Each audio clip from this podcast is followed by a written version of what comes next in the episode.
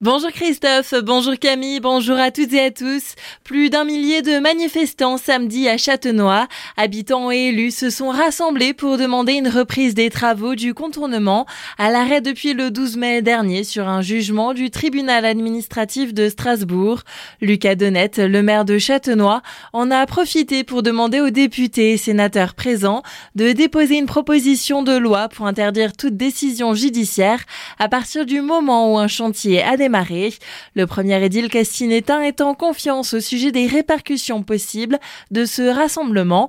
On l'écoute. Je pense que le message de l'exaspération de la population par rapport à cette décision euh, est passé et j'espère que ça aura des échos qui permettront à terme de débloquer la situation. Ces 60 millions, c'est de l'argent public, c'est l'argent du travail de la population, c'est la sécurité de la population qui est en jeu, c'est la vie quotidienne de la population qui est en jeu, c'est la santé des riverains qui est en jeu.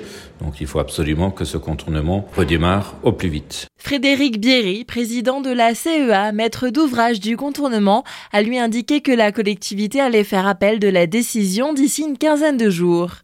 En Alsace, le mois de juin sera le mois du bilinguisme. C'est avec 31 événements portés par la collectivité européenne d'Alsace durant les 30 prochains jours pour créer une visibilité accrue autour du bilinguisme de l'alsacien et de l'allemand avec cette volonté de s'ouvrir aux autres. C'est ce qu'explique Frédéric Bierry il était au micro de Franck Hiel. Vous savez, la collectivité européenne d'Alsace avait euh, dans sa création cette volonté de porter plus fort le bilinguisme. L'alsacien était une richesse de notre territoire, notre capacité à parler allemand aussi dans le lien frontalier qui est essentiel. La vie quotidienne de nos concitoyens s'organise sur le Rhin supérieur. Je dis toujours c'est plus facile de traverser le Rhin que de traverser les Vosges. Et pour cela, on voit bien quand je discute avec le monde économique, quand je discute euh, avec les acteurs voisins, on voit bien que l'obstacle majeur, il n'est pas tellement administratif, il est souvent euh, de la connaissance de la langue. On a une, volonté des Alsaciens, ils l'ont exprimé dans l'étude sociolinguistique qu'on avait fait l'année dernière, de développer la pratique de l'alsacien et de l'allemand. Et donc, nous, on a cette ambition de, de faire feu de tout bois sur, sur ces questions. Pendant un mois, au château du Landsbourg, au château du Haut-Königsbourg, des visites en alsacien, euh, euh, des événements sur France 3 où on a une mixité suisse, allemande et, alsacienne. Donner envie de l'allemand, donner envie de l'alsacien, parce que euh, dans la vie quotidienne de notre territoire, c'est à cette échelle-là qu'on doit construire l'avenir de l'Alsace. À noter ce temps fort le 24 juin avec l'Alsace Fan Day, la journée mondiale des amoureux de l'Alsace. Les mobilités douces en vogue à l'occasion du Slow Up, l'événement qui se tenait hier dans 11 communes du centre Alsace, a rassemblé plus de 40 000 personnes sous une météo estivale. Du côté des rails, la région Grand Est met en place un pass jeune TER mensuel à 29 euros pour cet été. Cette offre destinée aux moins de 26 ans a pour objectif d'inciter les jeunes à découvrir les richesses patrimoniales, culturelles et touristiques de la grande région. Ces abonnements sont mis en vente en ligne dès aujourd'hui aujourd'hui.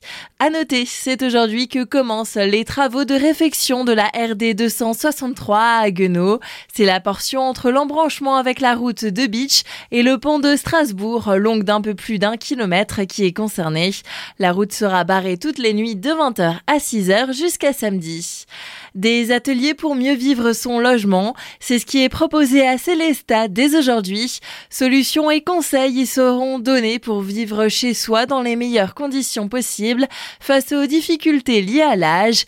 La première séance se tient à 14h. Inscription auprès de la Maison des aînés, des aidants, seniors et handicap au 03 69 33 25 99. Et en sport, une dernière sans succès pour le Racing Club de Strasbourg. Les Bleus et Blancs se sont inclinés samedi soir à Lorient, score final 2 à 1. Une défaite sans importance, le maintien étant déjà assuré. En handball, le SHB s'est lui aussi incliné à vendredi soir 31 à 23. Un match là aussi sans grand enjeu, les Célestadiens étant déjà condamnés à la descente en D2. Ils auront eux droit à leur dernière danse demain à domicile face à Nantes.